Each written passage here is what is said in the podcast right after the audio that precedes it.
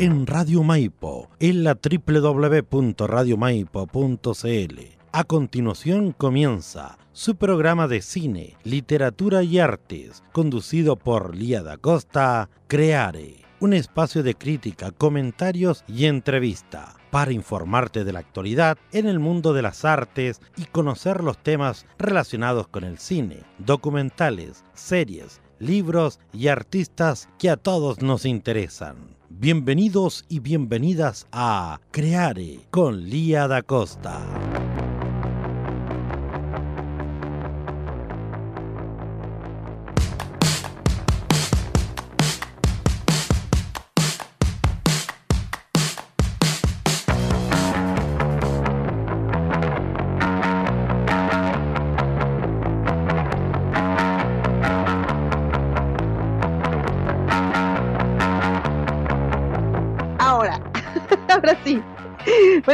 Queridos auditores. Estamos aquí nuevamente en Creare. ¿Cómo están hoy día? Espero que estén súper, súper bien.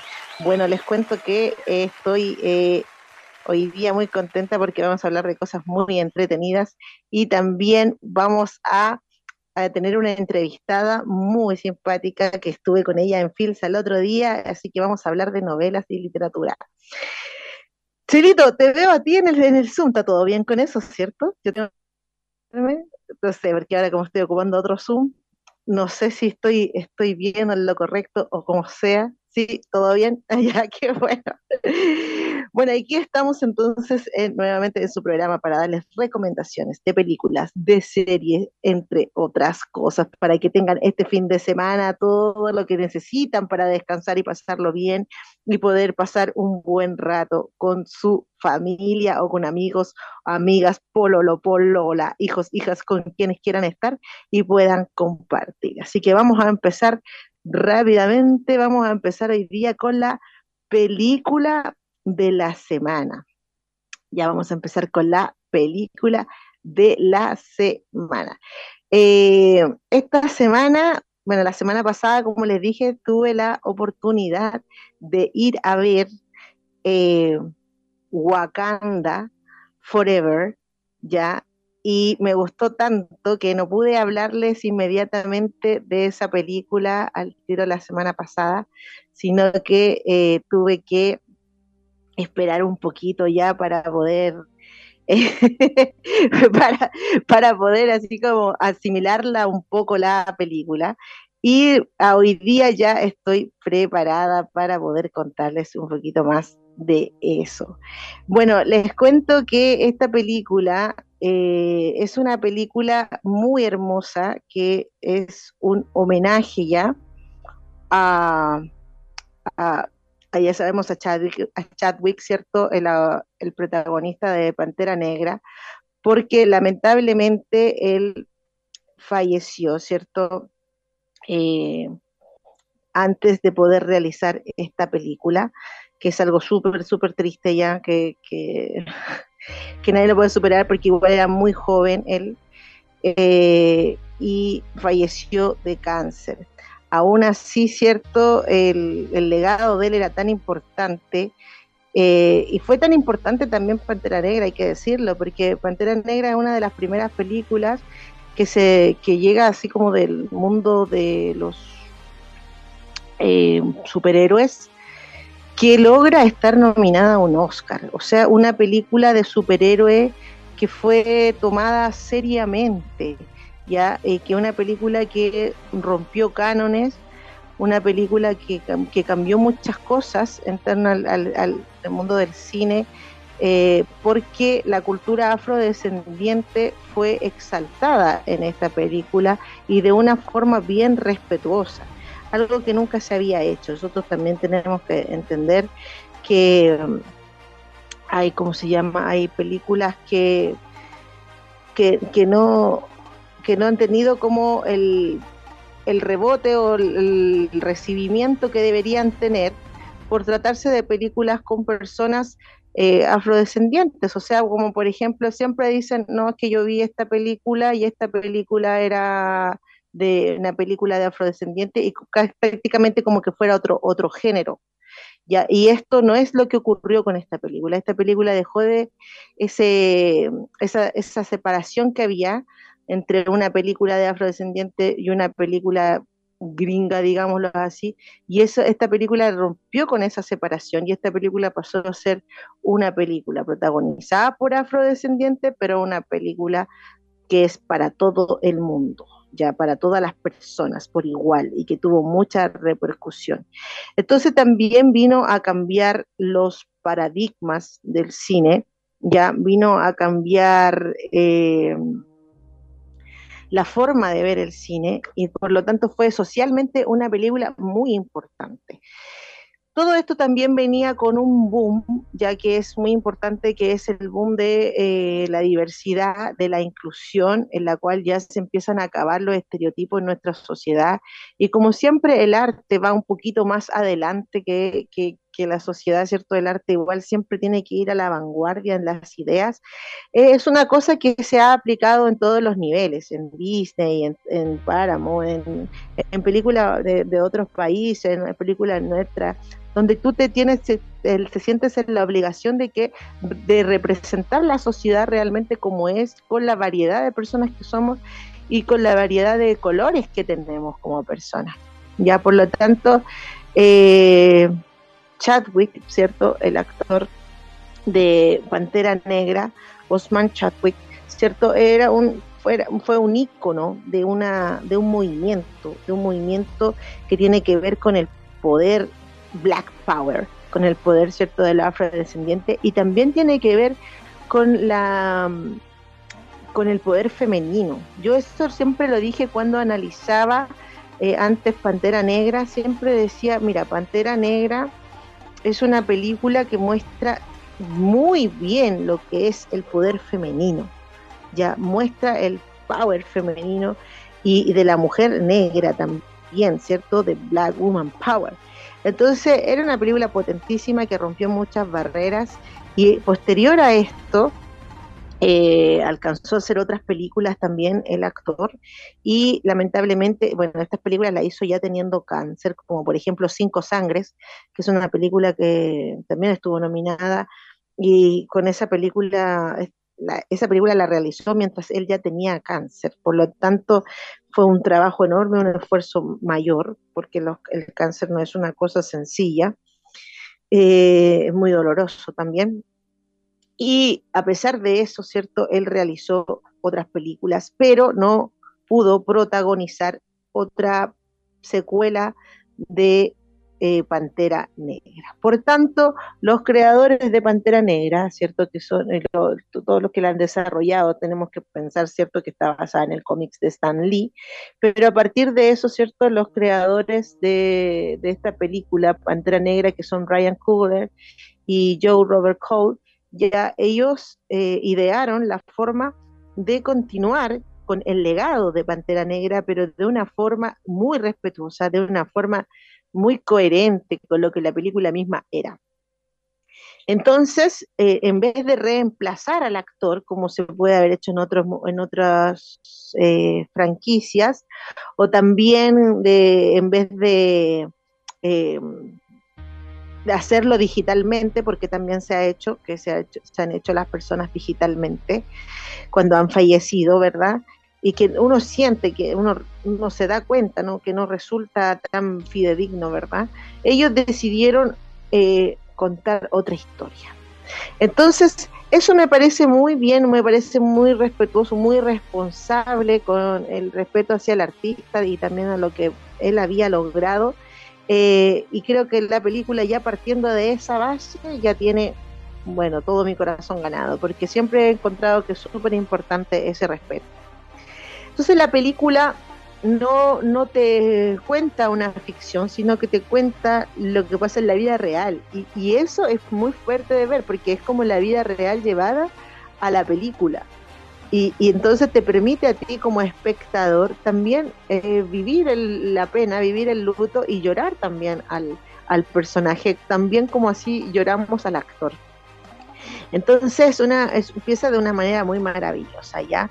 Y luego, eh, que era lo que yo quería que hicieran, lo que yo pretendía que hicieran, y me alegro mucho que lo hayan hecho, Luego entonces exaltan el poder femenino en la película, pero ya de una manera súper interesante, muy inteligente, de una manera muy inteligente como eh, los personajes que ya estaban y que eran potentes, dejar que esos personajes busquen completamente su potencial. Entonces, hay una variopinta de mujeres en la película que está haciendo cada una lo suyo dentro de su personalidad, su sus habilidades, su talento.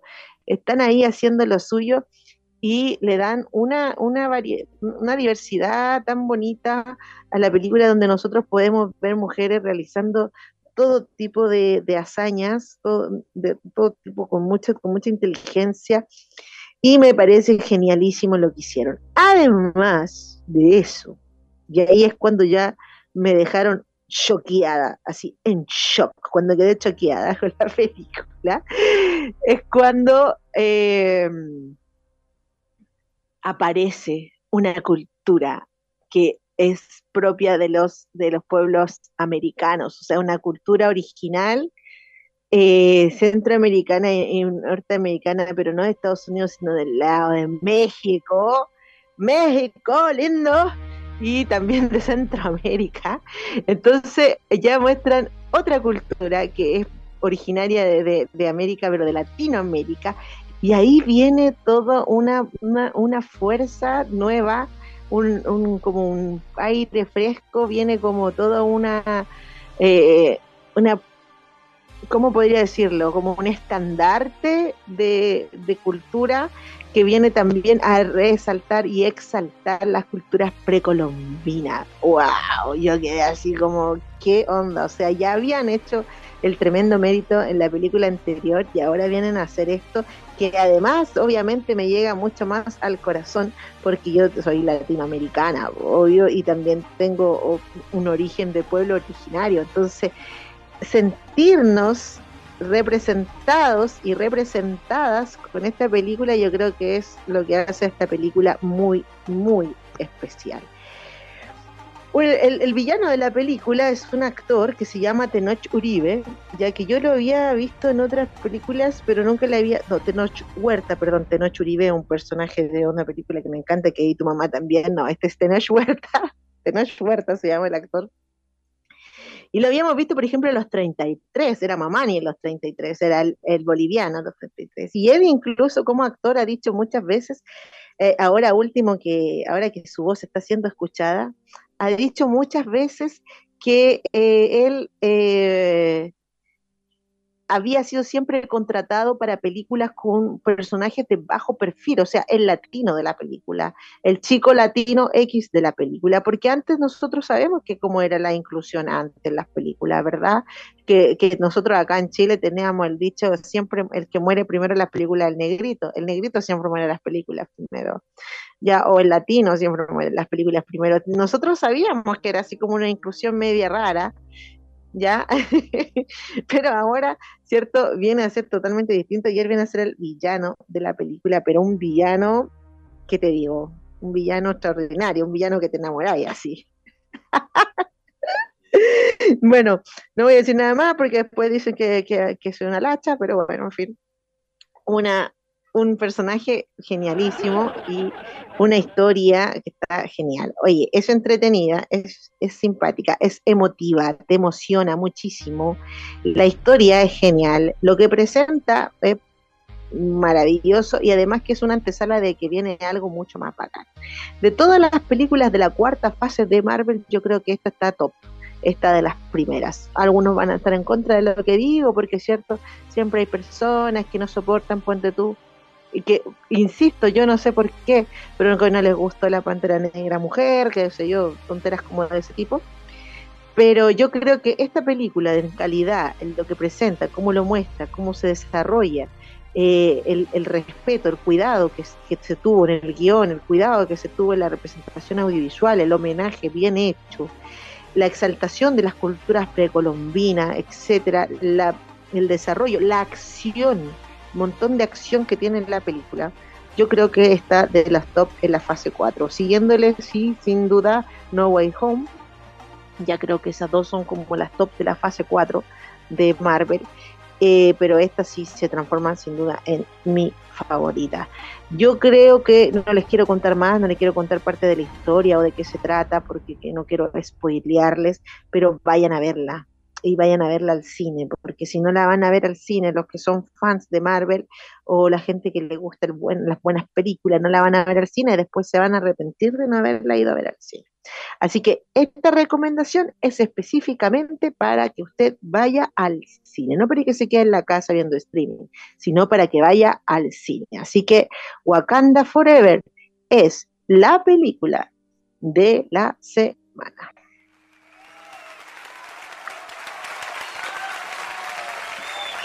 Oye, y mira, que se me olvidaba decirle, actúan un montón de personas, Leticia Wright, Angela Bassett, que es una diosa, el Noche Huerta, Dominic Thorne, el Martin Freeman, Bilbo Baggins, que es Bilbo, eh, la Lupita Ño,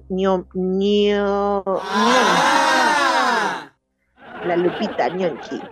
Ya, oye, la Lupita, eh, mi, mi, mi, mi, pseudo esposo dice que ella es la mujer más linda del mundo, así tal cual. Winston, Winston Duke y también eh, trabaja eh, la Danai Jack Puro, pura gente bacán. Así que tienen que ir a verla al cine.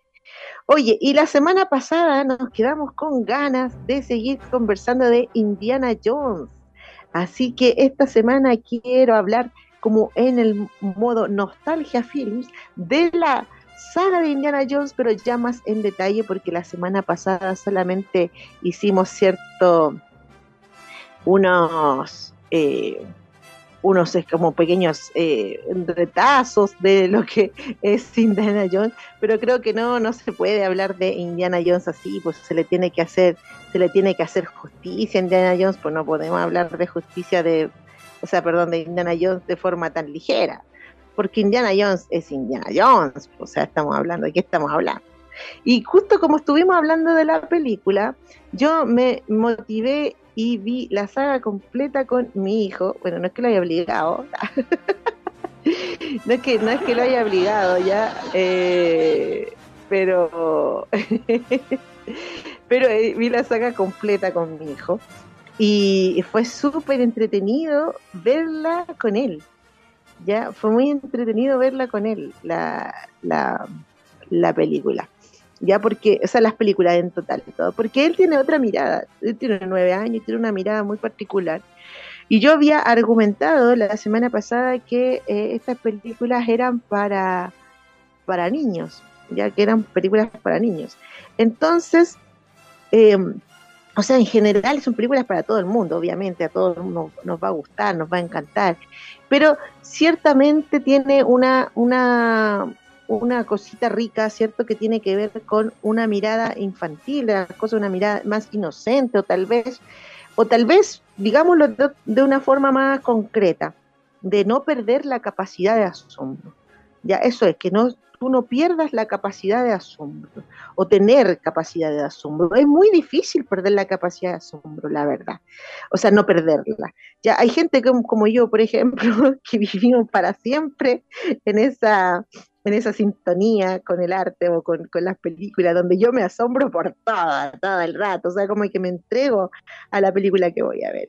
Y eso lo hacen los niños naturalmente, pero los adultos de pronto perdemos eso y empezamos a preocuparnos de otras cosas y empieza, entonces viene la crítica y, a veces le exigimos mucho a las películas porque queremos que nos sorprenda cuando en realidad nosotros mismos hemos perdido la capacidad de asombro.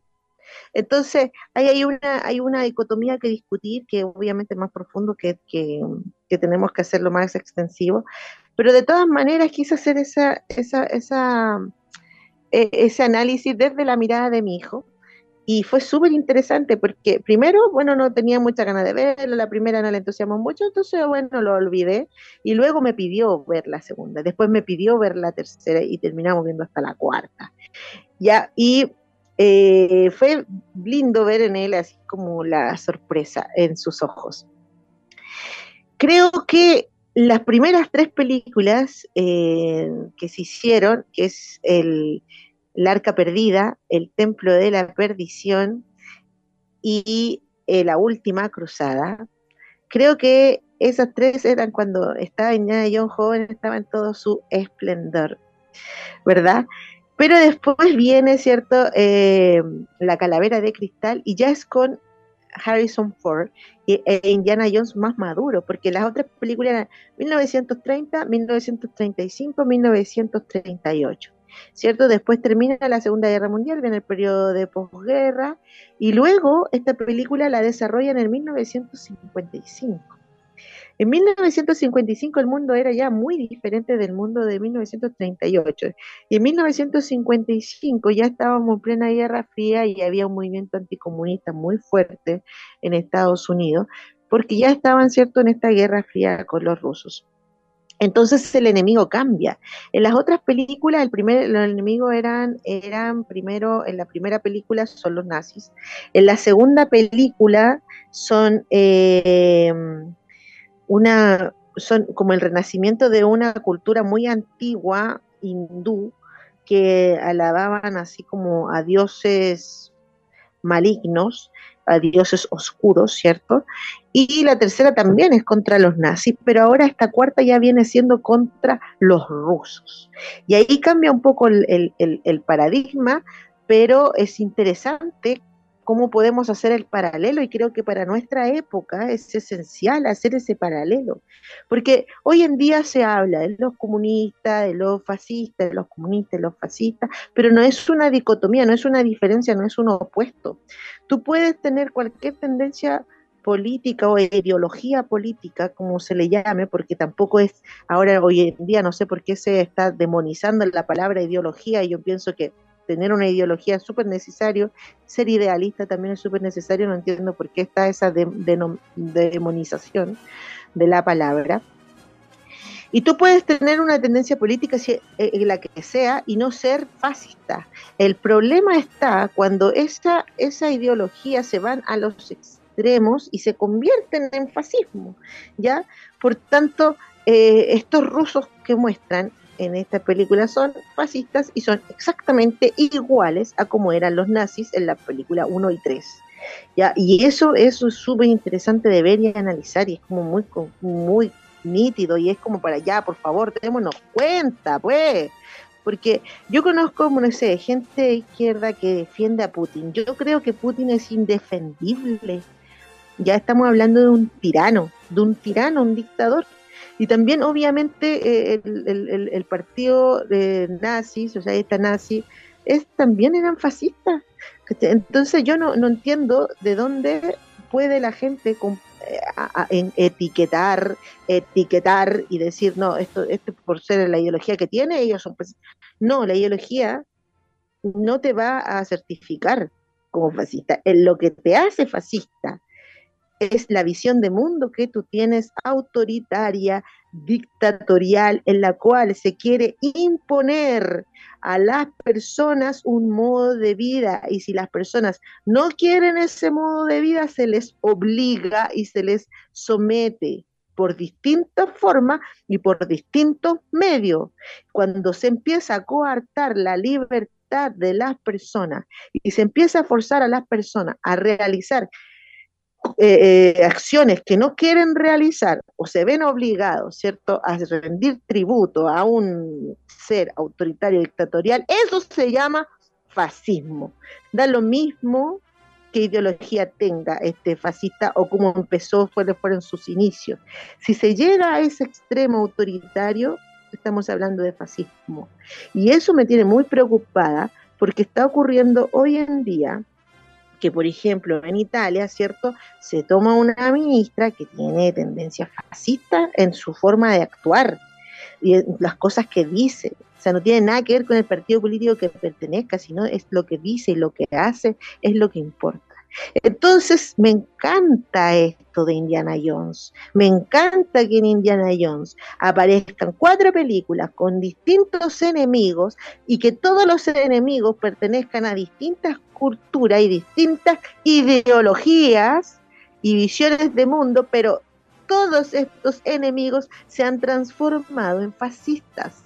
Y e Indiana Jones es el luchador en contra del fascismo con solamente tener una ideología. Él tiene una ideología que es eh, la recuperación de las piezas arqueológicas de importancia para la historia y la memoria de la humanidad para llevarlas a un museo.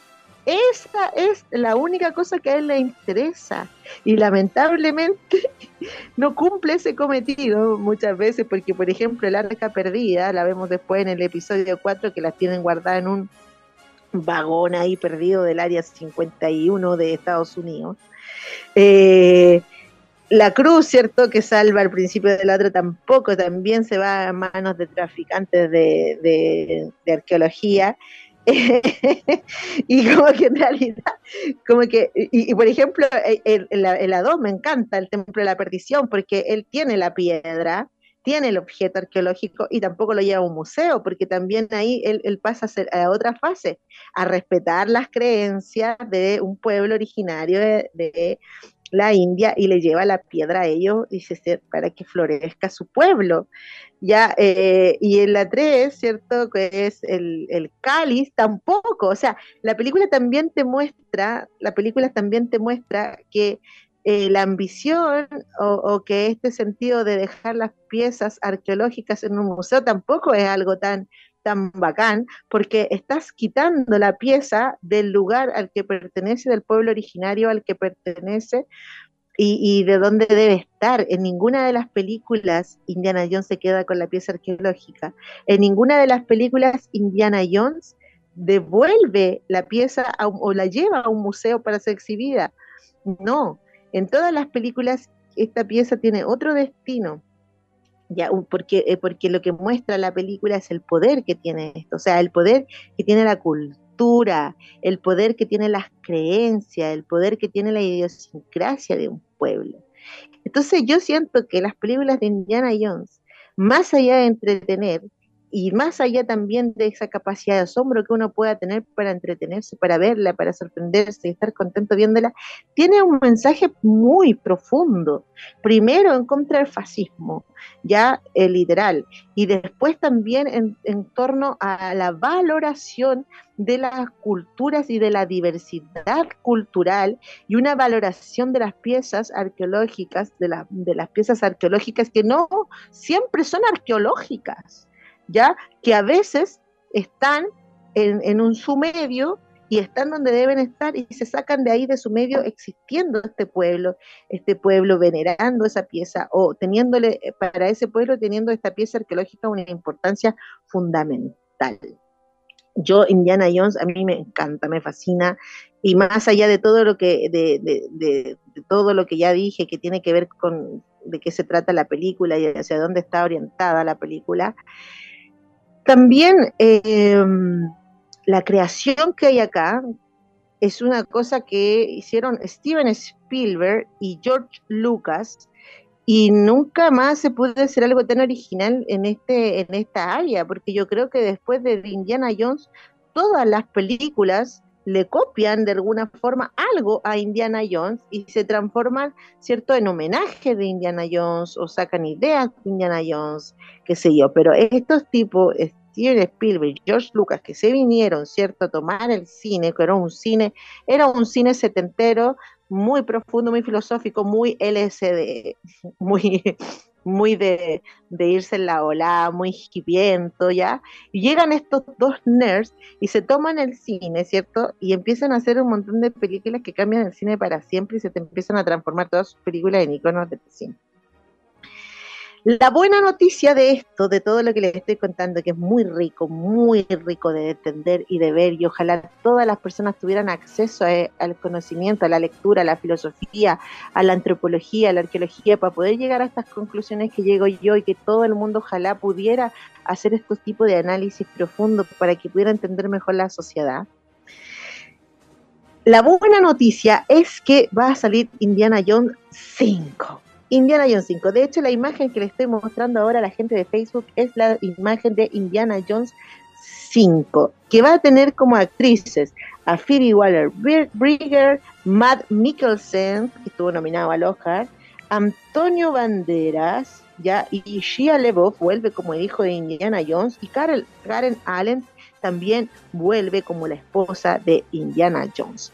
Vamos a ver acá qué nos quieren mostrar. El, el actor eh, Harrison ya debe estar cerca de los 80 años, yo creo, ¿cierto? Y muchos pensaban que ya en la 4 él ya no iba a salir y después de la 4, ¿cierto? Que se ha anunciado una serie de Indiana Jones, eh, se ha hablado del reemplazo de Harrison Ford y se ha hablado mucho también de Chris Pratt, que lo puede reemplazar a Indiana, o también el hijo, el personaje que hace el hijo, el Chia también pensaban que él lo iba a reemplazar, pero no, no, llega a las 5 y llega con Harrison Ford. Harrison Ford va a ser Indiana Jones en las 5 y aquí estamos viendo la imagen.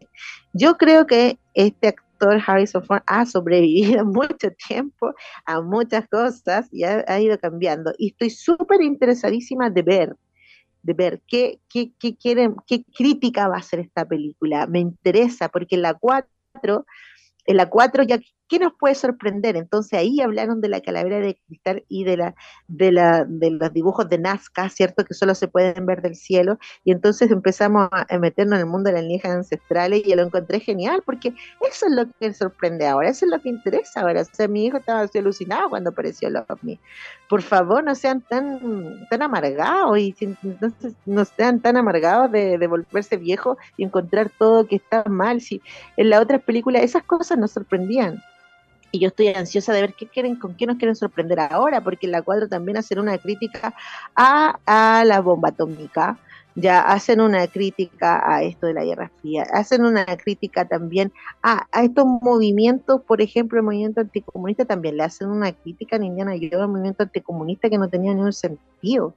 Entonces, ahora viene esta 5 y con este mundo convulsionado en el que estamos viviendo, yo estoy pero ansiosa mil por ciento de saber a qué le van a hacer crítica ahora. De hecho, el primer director que tuvo dramas con Steven Spielberg por el guion se fue de la película. Y esta película, la 5, va a ser la única de las, de las cinco que no va a dirigir a Steven Spielberg, pero sí obviamente está ahí como productor ejecutivo. Eso significa que tiene mucha opinión, mucho que ver ahí. Y la va a dirigir James Mangold, que es el director de Logan, y también es director de la película nominada al Oscar Ferrari Ford versus Ferrari. Ya, así que, eh, y también vuelve John Rhys Davis, que es que hace Gimli en El Señor de los Anillos, ¿verdad? También vuelve como el amigo eh, que vive allá en el Medio Oriente. ¿Se acuerdan que tenía un amigo del Medio Oriente? También vuelve él. Entonces yo quiero puro ver esta película y esta que les estoy mostrando acá en Facebook es la primera imagen de Indiana Jones 5. Una saga de lujo y eh, quiero que la valoren. En este momento no sé por qué no está en ninguna streaming.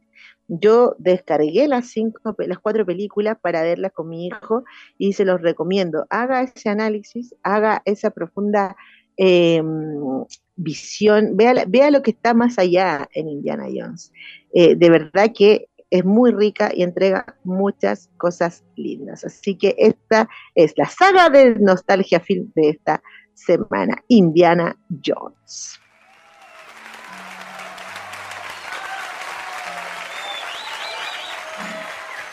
Oye, y y otra película de nostalgia film que les quiero mostrar, que esto es, esto es un, es solamente un gustito personal que quiero mostrarles, se lo voy a mostrar rápidamente, pero también eh, estuve viendo una película que la veía en tardes de cine cuando era chica, tardes de cine, no sé si alguna vez se no sé si ustedes no sé si se acordarán la gente de mi edad, no sé si se acordará la gente de mi edad. Claro que sí. Que que, eh, que alguna vez la televisión, eh, que alguna vez la televisión chilena era buena. no, no, no, no. no sé si se acordarán que alguna vez en la televisión chilena no era, no era buena, ya, era más o menos. Pero, pero no sé si se acordarán que antes daban cosas bacanes, daban películas todas las tardes, daban películas los viernes, sábado y domingo. Eh, los bestsellers también daban tardes de cine. No sé si se acuerdan que daban unos monitos bacanes y unas series súper bacanes. Eh, eh, no sé si se acuerdan de eso, pero yo creo que antes la tele era mucho mejor. Igual era peor en un sentido, porque había mucha censura. Es que mira, es que muy, es que muy extraño lo que sucede, yo quiero decirlo. Antes había mucha, mucha censura y, no veíamos las películas enteras no las veíamos enteras. De hecho, esta película, Doctor Hollywood, que las que voy a hablar ahora, no la vimos nunca entera, porque la censuraban, le cortaban partes, así, literal, le cortaban las partes de la película. Pero veíamos películas, veíamos películas, había películas, había programas de cultura, había cosas, ¿ya? ¿Estaban censuradas? Sí, pero había. Cuando yo era chica, estoy hablando, yo, yo desde que nací hasta cuando cumplí nueve años, yo viví en dictadura ya, y eso fue, había censura, era acuático, era, era loco. Pero ahora yo creo que hay, otro tipo de, censura, que no es, no es censura propiamente tal, solamente lo digo así por, por poder, para poder explicarlo. Pero yo creo que ahora la televisión no hay nada, pues como que o te muestran un programa que están un matinal que están hablando todo el rato de un mismo tema y dándole, dándole, dándole el mismo tema. Y, ya no hay monitos en la mañana, no muestran animación, nada. Luego una que otra teleserie, las teleseries igual salvan algunas. Y, y, después de nuevo, dale, que dale con estos, estos programas como de cagüines, ¿cachai? Donde todas hablan algo y todo, y se ponen a hablar como media hora de un puro tema. Y, y, después la noche, otros programas de reality, cuestiones así, como de que son para entretener y para distraer, o si no son para provocarte, no sé, como rabia, ira, no sé. Y eso es la televisión ahora, o sea, yo creo que ahora la televisión también hay una especie de censura, digámoslo así, porque no hay una, no te da la posibilidad, si tú tenés televisión solamente abierta, no te da la posibilidad de elegir algo, no podía elegir nada, porque en todos los canales son iguales. Entonces no hay, no hay, no hay posibilidad de elección y más encima estás obligado a ver esa cuestión una y otra vez. Las noticias dejan también mucho que desear. Yo creo que la televisión está en un nivel No sé qué pretenden, no sé qué pretenden, la verdad, porque ni siquiera compiten con los streaming, como que no intentan ni competir con el streaming. Pero saben que cuando dan una película en la tele, que es muy raro, pero cuando dan una película en la tele, todos hablan de la película en las redes sociales, porque a uno le gusta ver una película que todos están viendo al mismo tiempo, que está siendo transmitida por televisión abierta, aunque sea Titanic, aunque sea la que sea. Uno dice, ah, mira, están dando esta película en Canal 13 y tú la veis, porque tú caché que hay otra gente que está viendo la película en Canal 13. Entonces yo no sé qué es lo que pretende la televisión. Por ejemplo, el Canal 13 más, ya que es un canal cultural, es súper bueno es buenísimo y no está en televisión abierta. ¿Por qué Canal 13 tiene un, canal para la gente común y corriente y tiene otro canal ya que de solo de cultura para solo los que tienen cable? ¿Por qué? ¿Por qué me pregunto yo? ¿Por qué? ¿Acaso la televisión abierta no puede entregar esos programas de cultura a la gente? ¿Por qué? ¿Por qué hay esa diferenciación? ¿Por qué la, la televisión abierta es estupidez y lo otro son cosas culturales? Me enoja me enoja y me enfurece. Y sí, pues bueno, el, Chelo dice ahora todo el mundo tiene cable y streaming, sí, pero no toda la, no toda la gente, Chelito, hay algunas personas que tienen eh, un streaming. Netflix, por ejemplo, tienen uno streaming y, y, y, no tienen cable.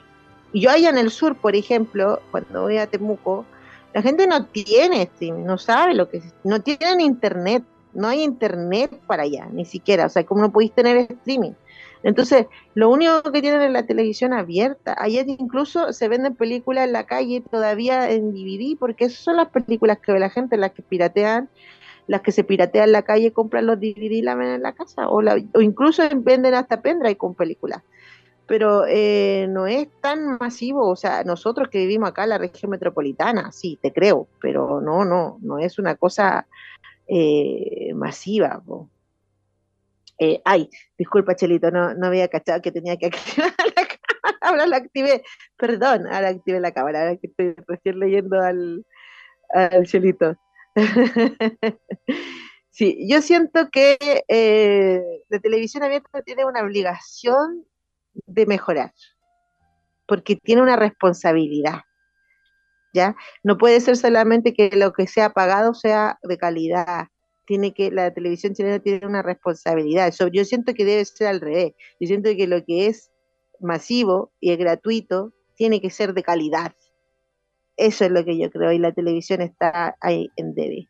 Sí, pues obviamente, la televisión nacional es la que debería dar la pauta, debería dar la pauta, y ahí es donde hay que, hay que cambiar, tiene que haber más pluralismo, tiene que haber más canales, tienen que, tienen que haber más fondos, ¿ya? Un montón de gente se gana premios en CNTV para hacer producciones audiovisuales extraordinarias, espectaculares, y no las mandan, no las muestran en televisión abierta, yo no entiendo eso. Se invierte en una producción, de plata del Estado, la producción se realiza y no se muestra. ¿Qué, locura es eso? No entiendo eso yo. Entonces hay un montón de programas que están ahí, hay un montón de cosas que existen, hay un montón de material audiovisual creado por chilenos y chilenas que no está siendo mostrado en televisión abierta. ¿Por qué? Películas chilenas extraordinarias, ¿por qué? No entiendo. Entonces esas cosas tienen que cambiar, tienen que cambiar porque tenemos que mejorar sí o sí la televisión chilena. Bueno, hablando, ya decimos una crítica, nos fuimos en una ola súper crítica. Pero Doctor Hollywood la vi cuando era chica en la televisión abierta, cortada, obviamente, cortada porque estaba censurada, y me trajo muchos recuerdos, porque la vi solamente porque era Michael J. Fox, Michael J. Fox, el actor de Volver al Futuro, obvio, que la tenía que ver, y se trata de un doctor de Hollywood que tiene la aspiración de ser un cirujano plástico solamente porque quiere vivir allá en Hollywood. O sea, trabaja, vive en otra ciudad y quiere irse a Hollywood a ser cirujano plástico. Y se tiene que ir a una entrevista y decide irse en su auto, que es un auto de, de colección. Y se va en auto de colección y es el típico tarado de que maneja mal en la carretera, que adelanta a la gente, que acosa, que molesta, el, típico gallo que anda en la carretera así como matón, como una, de forma animalesca, y no te deja manejar ni conducir ni ir tranquilo por la carretera, adelanta por la derecha, se pura estupidez. Típico conductor tarado. Ese es el doctor Hollywood. Y en esta taradurez, ¿cierto? Eh, se encuentra perdido en unos caminos y se mete a un pueblo y por, hacer, por ser estas taradurezas, choca y destruye una reja gigante de madera. Y justo estaba la persona que estaba haciendo la reja ahí y le dice, yo me demoré tres semanas en hacer en esa reja. Y esta persona es el juez del pueblo. Y estaba además conversando con su muy querido amigo, el comisario. Entonces, lo condenan a hacer servicio social en el pueblo y tiene que trabajar de doctor para poder pagar la reja.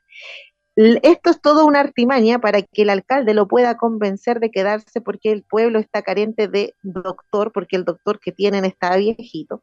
Entonces, esta película es muy hermosa porque te muestra ya lo que es realmente la medicina y el significado real de la medicina, de cómo tú puedes ayudar a una persona y cambiar la vida siendo doctor.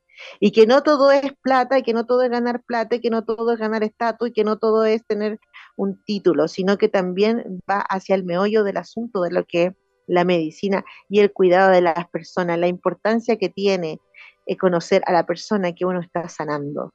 Ya, es una película súper bonita, muy entretenida, liviana, sí, pero bella, bella, una película bella de Michael J. Fox y se llama Doctor Hollywood y la vi en HBO Max. Así que si la quieren ver, está ahí. Y si no tienen HBO Max, bueno, la descarga. Se llama Doctor Hollywood y es de Michael J. Fox. Ya un, un máster. Y bueno, y ya para ir avanzando y terminando con esto, también quería recomendarles eh, dos series, muy rapidito, dos series más. Una serie es eh, es Blockbuster. Oye, estoy súper nostálgica hoy día, perdónenme, perdónenme que estoy nostálgica. Pero una serie es Blockbuster, se llama la serie, y se trata del último Blockbuster que queda en el mundo. Así, tal cual, el último blockbuster que queda en el mundo. Esta está en Netflix. Ya, y es una serie súper chistosa, son personajes muy, muy ingeniosos, muy simpáticos, una serie entretenida, dinámica, de mucho diálogo de, historias entre los personajes y sobre todo, y lo que más me gusta, y obviamente por eso la vi, referencias de películas eternas y muchas y grandes referencias de películas. Así que Blockbuster es una película, es una serie muy entretenida que estuve viendo, se le va a pasar volando, yo creo que va a ver los capítulos muy rápido Eh, y se trata entonces de cómo este conglomerado blockbuster muere y solamente van quedando algunas tiendas y la única forma de salvar este, esta tienda es que se vuelva independiente. Entonces viene toda esta, esta conversación, eh, analogía de, eh, de, ¿cómo se llama esta analogía de la gran corporación que fue Blockbuster, que destruyó todos los videoclubs pequeños, porque eso así fue, si tampoco es Blockbuster de la panacea, Blockbuster era una gran corporación que, que, se comió todos los videoclubs que existían en el mundo, en todos los países, y luego, ¿cierto? Aparecen los streaming y Blockbuster muere y pero termina que viendo un blockbuster, queda un blockbuster en el mundo.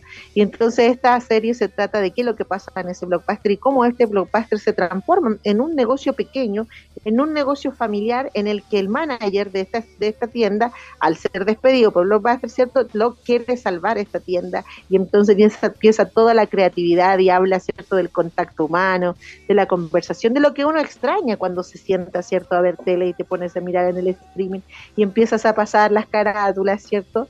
no hay nadie que te converse y que te diga, mira, esto te puede gustar, como si lo hacíamos cuando íbamos al Blockbuster o a cualquier videoclub en la que el, tipo nos recomendaba una película, o ya conocíamos a la persona y le hablábamos de las películas ahí con ellos, nos reíamos un rato, comprábamos unos dulcecitos, unas cabritas, ¿cierto? Pescábamos tres o dos, tres películas y íbamos para la casa y te estabas obligado a verla en familia además, y eso también era bonito porque te unías con la familia. Ahora cada uno tiene su perfil y cada uno ve lo suyo, tampoco uno tiene que crear esa instancia de ver películas con la familia.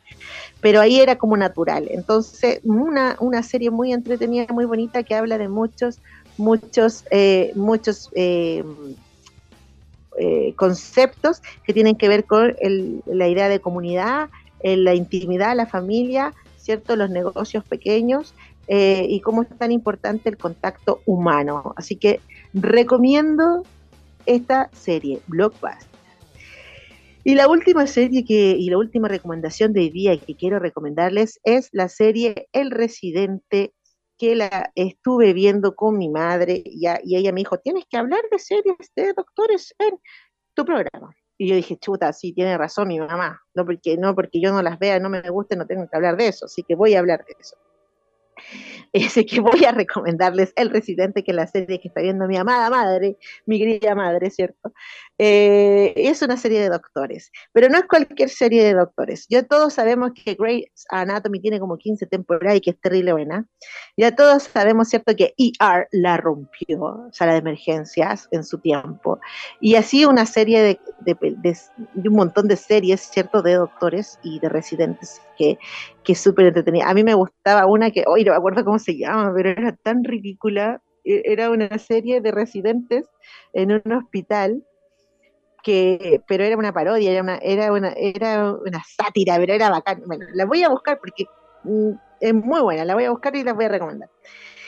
Y bueno, me topé con esta, que mi mamá la estaba viendo, y es muy interesante porque se trata de las prácticas burocráticas de la industria hospitalaria hay un personaje protagónico que es residente, pero que es hijo de rico, pero cuando ya llega al hospital, ¿cierto? Se empieza a dar cuenta de lo que es la industria hospitalaria, entonces de cómo gente paga para sanar y cómo en Estados Unidos, que está la embarrada con el tema de la salud, la gente que no tiene seguro no es simplemente no es atendida y esto quedó al descubierto con la pandemia que en Estados Unidos el que era pobre se moría y el que era rico no se moría y eso es así.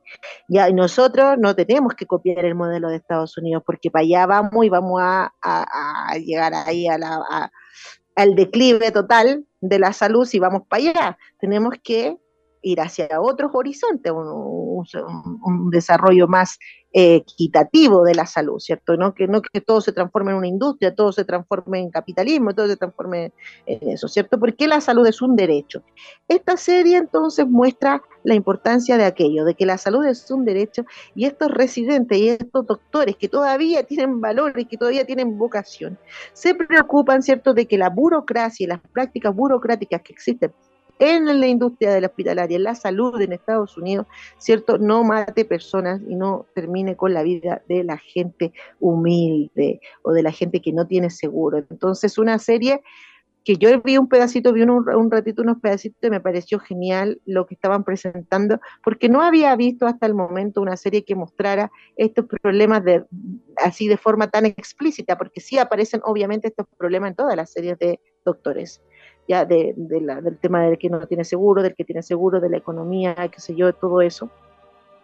Pero acá la, serie se trata de eso. Eh, tiene cuatro temporadas, partió en el 2018 y ya se dio eh, la bandera blanca, ya se dio el permiso, la autorización de Fox, porque es una serie de Fox, para hacer la quinta temporada. Así que eh, si usted vio Grey's Anatomy y le encantó, esta es la serie que tiene que ver ahora. El residente. Y le mando con esto un saludo cariñoso a la mía mamá, que ella también me incentivó a, querer llamar el arte del cine. Estamos aquí en su programa Creare, donde todos los viernes damos recomendaciones de series y películas y también lo invitamos a ir al cine a ver grandes producciones cinematográficas. Y ahora viene el momento en el que entrevista el día de el día martes, el día martes, estuve en FILSA 2022 hablando sobre mis novelas Crónicas de Afmapu y Fotosíntesis y junto a mí estaba una escritora, pero una escritora genialísima ya. Y yo les voy a contar al tiro quién es ella para que ella ya vaya ingresando. Pero tenemos una autora que también eh, publica en, la, en Mago Editores, ya, y esta autora ah, escribe sobre lo paranormal y sobre eh, la novela policial. Ya, eso es muy interesante y me encanta porque yo soy mujer y escribo de ciencia ficción y ella es mujer y escribe sobre esto. Cuando existe cierto tabú de que las mujeres escribimos solamente de un mismo tema, entonces me parece genial lo que ella hace y por por lo tanto tenía que invitarla a mi programa. Ella nació en, eh, el 28 de febrero en Quillota. Se desempeña como asistente contable, hace clases esporádicas de inglés. Se graduó como secretaria ejecutiva bilingüe, pero su pasión por las letras la ha llevado a concretar sus sueños más profundos. Tiene tres libros a su haber lanzados los años 2016, una historia muy distinta, 2019 Sacramentum y en el 2022 Asesinato en la calle 9 por Mago Editores. Damos la bienvenida a la escritora Evelyn Barría. Un aplauso para ella. Y yo la, yo, la tengo que aceptar, pues ya la tengo que aceptar. Mira que como estoy ahora desde mi celular, me cuesta un poco todo Después, un día que tenga tiempo, les voy a contar qué, qué pasó con mi computador. Pero ahora estoy en mi soledad. Bienvenida, Evelyn. Qué gusto tenerte acá. Le estaba contando a los auditores sobre, sobre ti. Vamos a esperar que te conectes bien y que te puedas que te puedas ver también activa la cámara para que te podamos ver aquí en Facebook.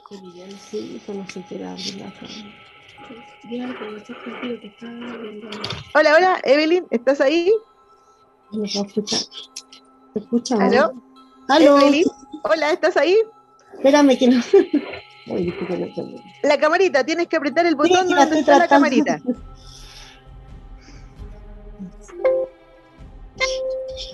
Ahí. Eh, uh, ahí, ahí apretó el botón. Vamos a ver. Ahí apareció. Ahí está Evelyn con nosotros. Ya, ahora parece que tiene desactivado el audio ahora, ¿no? No, está bien. Háblame para saber si está todo bien. Estoy acá, pero tengo un problema nuevo. Ahí sí. Ahí sí. ¿Cómo estás, Evelyn? Súper, súper bien. Qué bueno.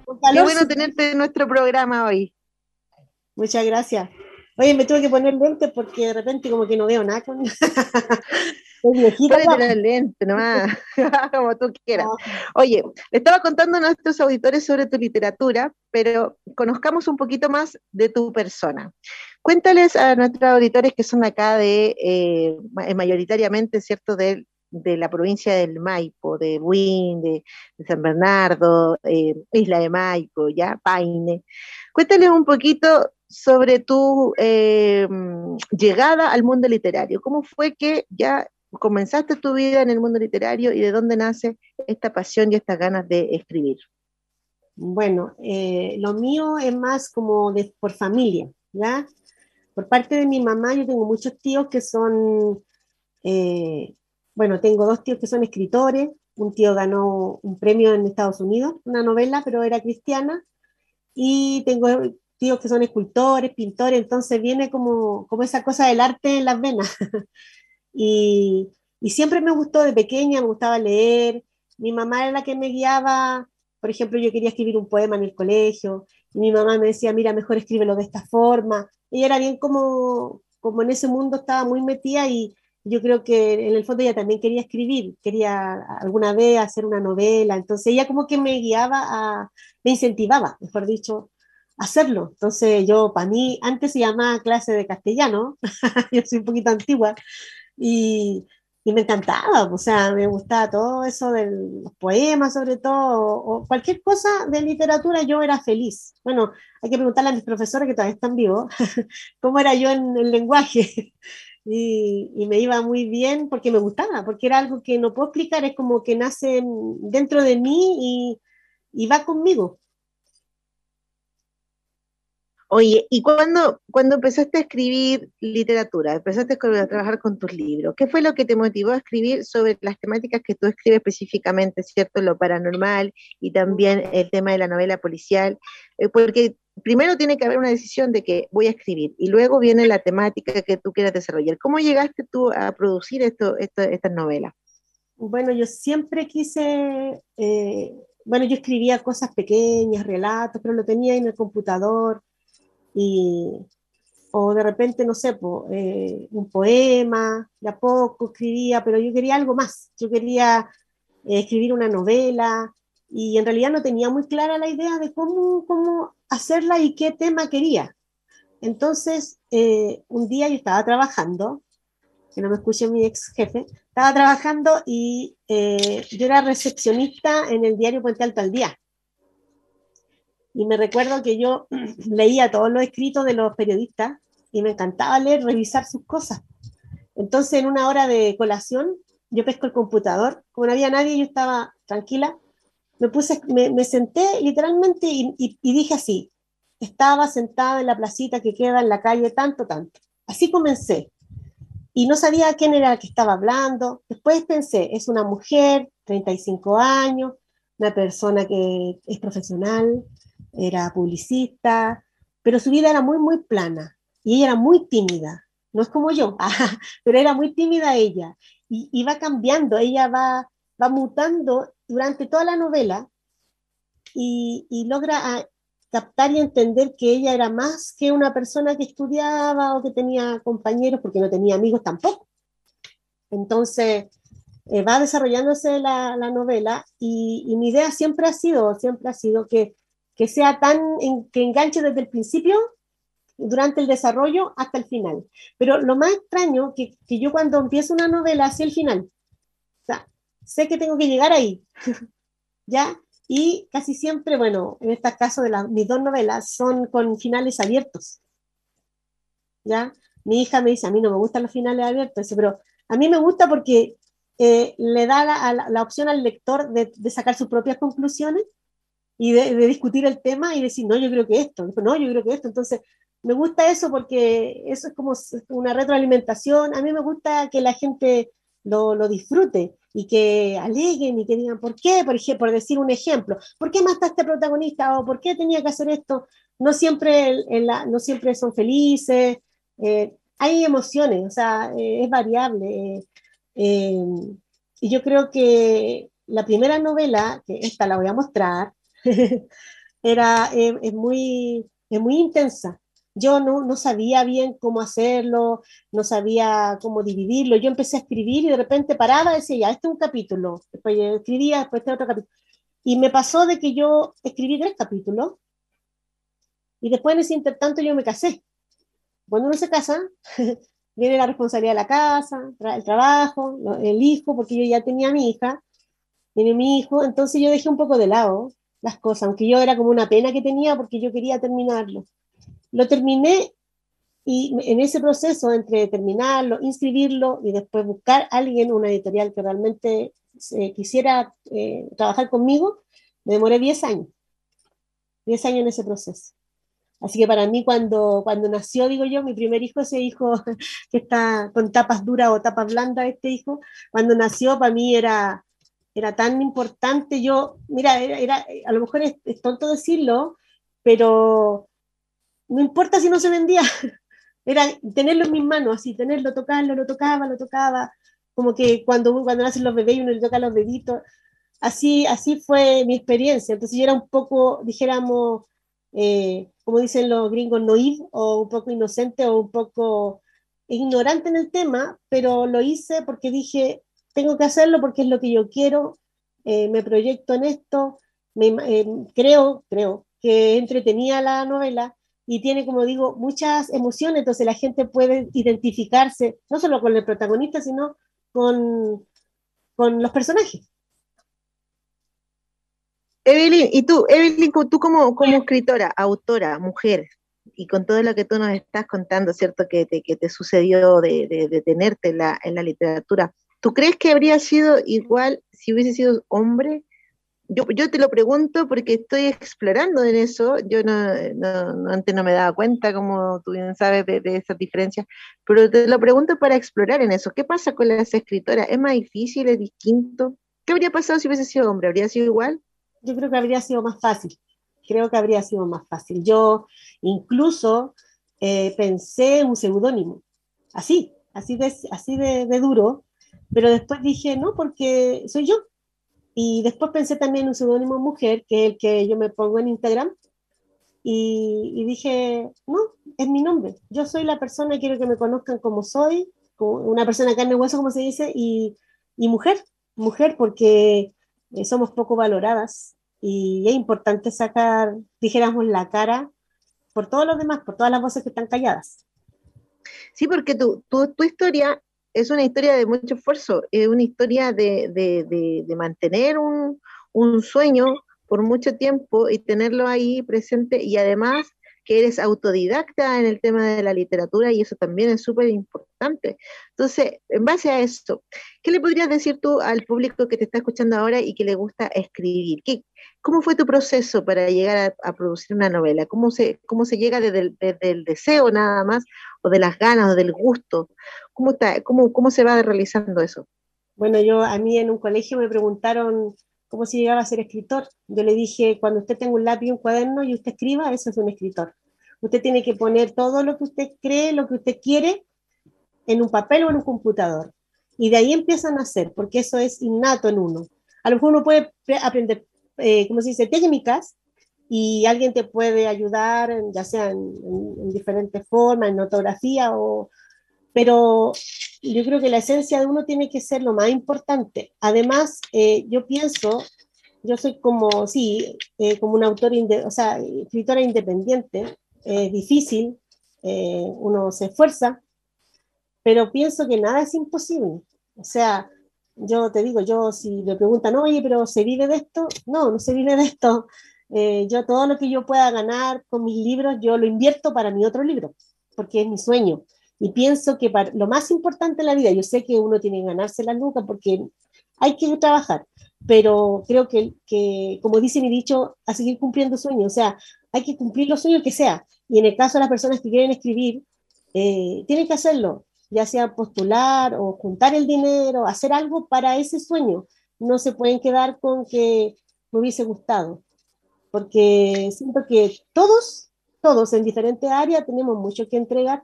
Entonces es importante, porque como dice la literatura, la literatura es una forma de expresar, para mí también es una forma de comunicar. Y en el caso mío, para mí es como el agua. O sea, yo no, no, bebo, no bebo agua, es como, no sé, me muero. Entonces, eh, eh, es rico hablar el mismo lenguaje con las personas y si las personas quieren escribir, aunque sea pequeñito, a mí yo le digo, si no importa, si uno no va a ser famoso, pero uno va a ser lleno de esto, que es lo más importante que es expresar, escribir, transmitir, enseñar, aprender, o sea, retroalimentación. Tú apuntas a dos cosas que son muy importantes. Por un lado, apuntas al tema de que es algo innato en uno. Yo siempre, siempre he dicho eso, es como mi manifiesto del arte, que la literatura, a diferencia de un texto científico, ya, porque últimamente le llaman literatura a todo, así como que la literatura de la, de, la ciencia, no, no, no, esos son, no, son textos científicos, son textos de investigación, son textos no literarios, yo siempre, siempre lo recalco eso, porque la literatura ya es un arte y como tú dices, como tú bien dices, es innato en uno la literatura. El arte no es propio de una persona que estudió algo y se tituló. El arte es propio de cualquiera. Cualquier persona puede utilizar, ¿cierto? El arte que puede ser la pintura, el dibujo, el canto, la literatura, ¿cierto? y, y crear. Y eso para mí es fundamental y me encanta que tú seas un manifiesto de aquello, de que la creación está dentro, dentro de uno y uno la manifiesta de distintas formas.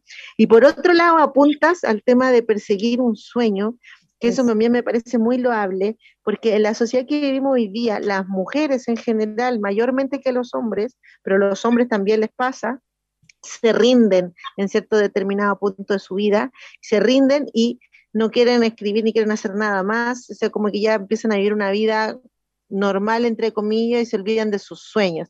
Te cuento, Evelyn, que la semana pasada estuvimos acá con el autor del libro El Granero, que es don Roberto Mendoza, ya que se va a lanzar mañana este libro. Vamos a hacer un lanzamiento con la compañía Entre Paréntesis, que también patrocina este programa.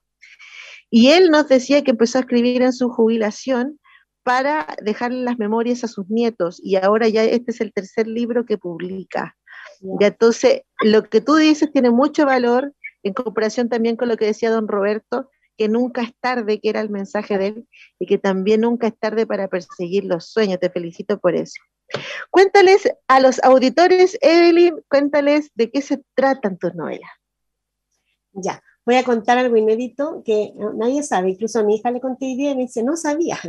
Bueno, Madeleine Harrison, la primera novela, yo le puse ese nombre a la, a la protagonista porque, bueno, yo soy secretaria ejecutiva bilingüe. Y nosotros, en inglés, teníamos que siempre dar una, como una hora de teatro a final de semestre. Y aunque a mí me gustaba el inglés, me costaba un poco la gramática, entonces yo decía, ¿sabes qué? No, no, me complica. Entonces mis amigas me decían, pero a ti te gusta escribir, tú haz el, no sé, el relato o hacen, no sé, eh, lo, que vamos a, hablar y nosotros lo pasamos al inglés.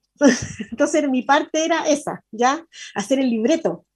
Entonces eh, hicimos todos los semestres algo diferente. Y el último, bueno, igual dimos examen de grado, pero el último era un examen final antes del examen de grado.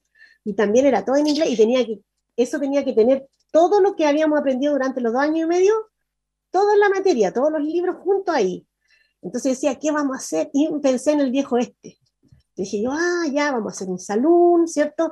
Eh, estas niñas que estaban en el bar, que bailaban cancán, y los vaqueros, a todo esto éramos puras mujeres porque era el instituto de mujeres de secretariado. Entonces algunas chicas se vestían de hombre y nosotras de mujer. Y yo era la dueña del salón. Entonces yo decía, ¿qué nombre le pongo? Y se me vino a la mente Madeleine Harris. Y dije, ella es la protagonista. Lo más divertido es que esta mujer de, que era dueña del bar, era muy así como, eh, tenía un carácter fuerte, nada que ver con la protagonista de mi novela, pero me gustó ese nombre, me encontré bonito, incluso pensé ponerlo así como un seudónimo, pero después dije no, porque uno tiene que ser uno, o sea, la persona que es uno. Y me gustó, como digo, y por eso la, la puse como todo en contra, o sea, todo al revés de lo que era la, la otra personaje. Me gustaba mucho actuar, eh, bueno, yo entre paréntesis también escribo canciones, también toco algo de guitarra, canto un poco, así que tengo como poquitos de todo. Y recuerdo una vez un profesor que me dijo que uno tenía que hacer una cosa y hacerla bien, porque hacer muchas cosas no era, no era factible, no, no, no venía bien. Yo tenía mucha pena porque era un profesor de ética, de profesional, y me sentí mal y dije, está equivocado el profesor, pero eso era cuando era joven. Y pasaron los años y dije, estaba equivocado, profesor uno puede ser bien en muchas cosas, nadie dice que va a ser una estrella ni nada, pero tiene que hacerlo, tiene que hacerlo, tiene que expresarse en todos los sentidos. Y siempre digo, si el ser humano se pudiera comunicar a través de todo, ¿cierto? Del arte, de la música, todo, si, la, si la persona aprendieran a comunicarse, habrían tan pocos problemas. pero bueno.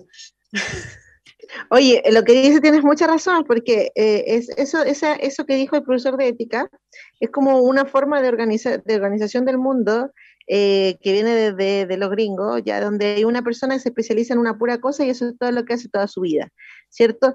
El, el, el tema que pasa es que la, esa persona no es feliz, porque en realidad todos necesitamos un poco de arte, todos necesitamos un poco de todo. Entonces, sí está bien uno que tenga una profesión y ser exitoso en esa profesión, bacán, pero igual todos deberíamos aprender a tocar un instrumento musical, todos deberíamos poder, eh, poder hacer una apreciación de una película, una apreciación de cine, porque el arte está en todo lo que nosotros hacemos. Entonces, eh, realizar varias cosas eh, no es algo malo, ya conocer el mundo, conocer diversas culturas, conocer diversas actividades, desarrollar otras cosas, eso te va enriqueciendo. Ahora lo que uno sí tiene que hacer es muy, tiene que ser bueno en lo que uno hace y ser muy responsable y profesional, que uno puede ser en cualquier carrera tiene que ser así, pero no necesariamente eso te va a limitar a que no puedas hacer otras cosas. Ahora, si tú naciste con alma de artista, Evelyn, obvio que te va a gustar también cantar y la música y yo creo que hasta dibujar, yo creo que hasta teatro te gusta hacer, porque también es la sensibilidad que uno tiene como artista que te lleva a hacer distintas cosas y a desarrollarlas en distintos ámbitos.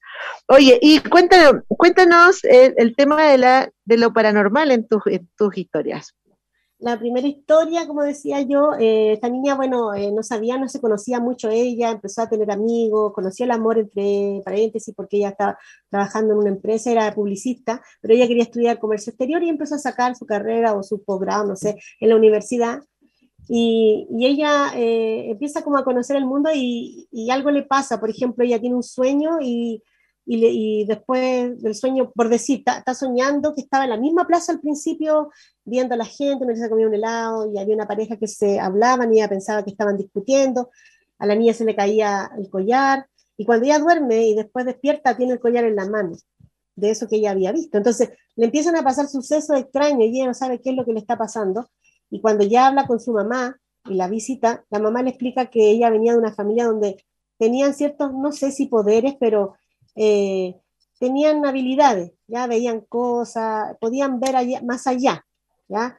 Y ella empieza a, hablar con un amigo que trabajaba en la policía y el amigo le dice, ¿y por qué no me ayudas? Entonces ella le empezó a ayudar y después la manda a llamar el comandante de la policía y le dice, ¿quieres trabajar con nosotros?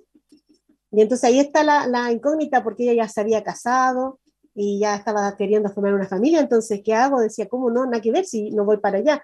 Entonces su vida dio vuelta a 180 grados y terminó siendo policía y también trabajó en la calle, pero ella eh, no por eso dejó de, trabajar en lo que ella quería.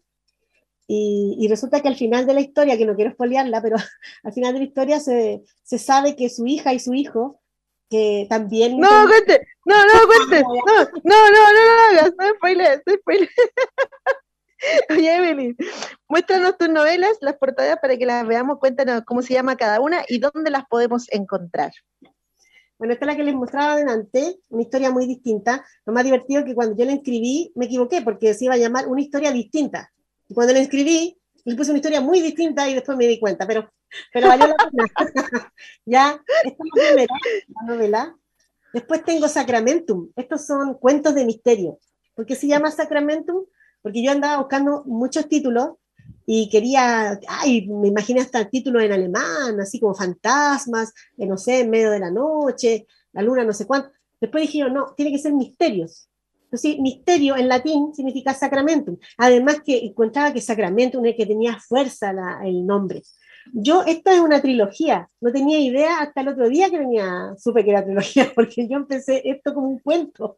Son 13 cuentos, 13 cuentos, de misterio, algunos son ficticios, muy ficticios, y algunos son muy reales. Todo, eh, bueno, la mayoría basado en hechos reales, basado en hechos oh. reales.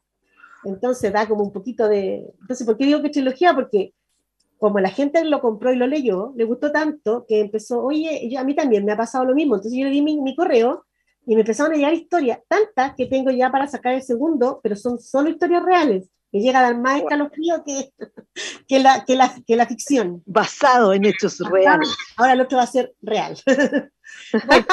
y este es mi último que lo lancé el primero de octubre de este año.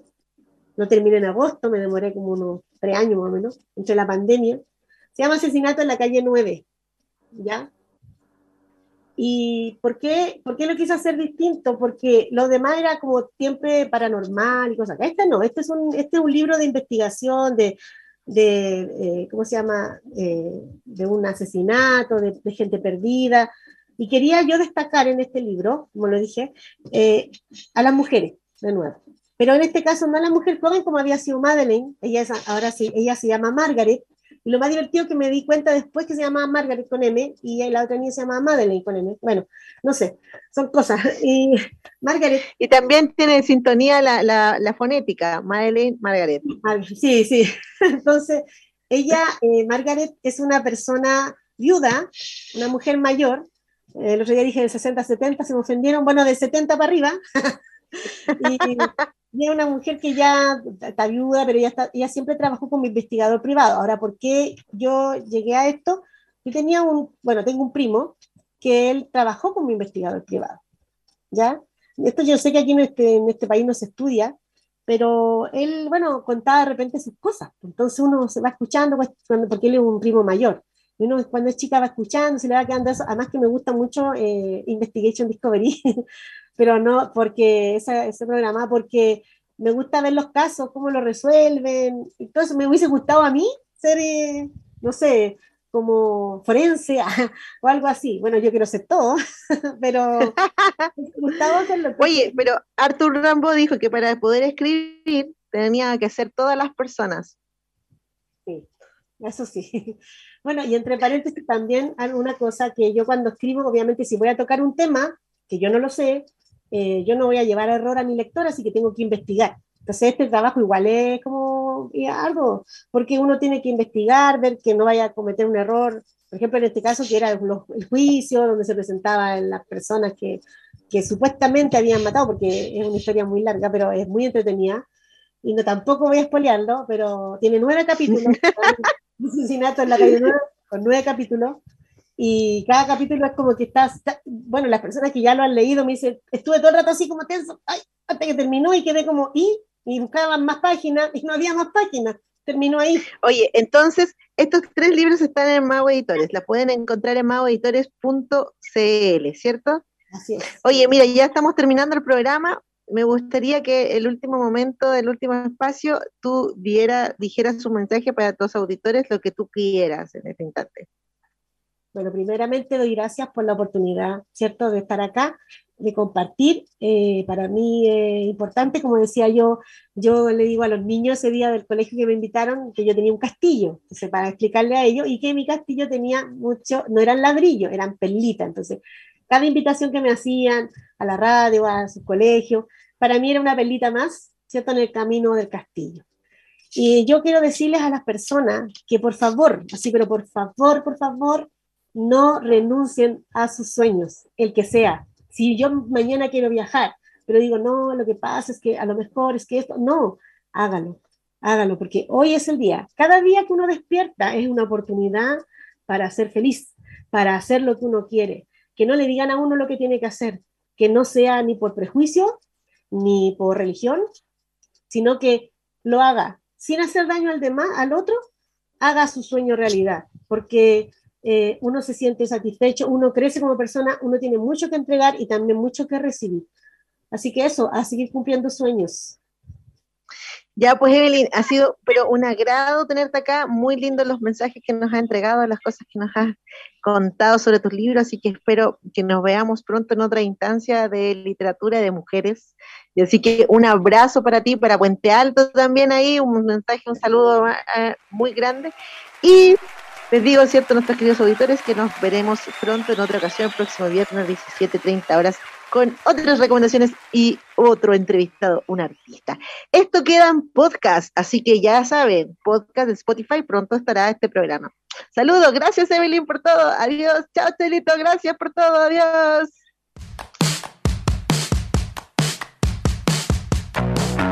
Radio Maipo presentó Creare un espacio de crítica, comentarios y entrevista para informarte de la actualidad en el mundo de las artes y conocer los temas relacionados con el cine. documentales, series, libros y artistas que a todos nos interesan. La próxima semana, en este mismo horario, Lía da Costa volverá con su programa de cine, literatura y artes. Hasta el próximo programa.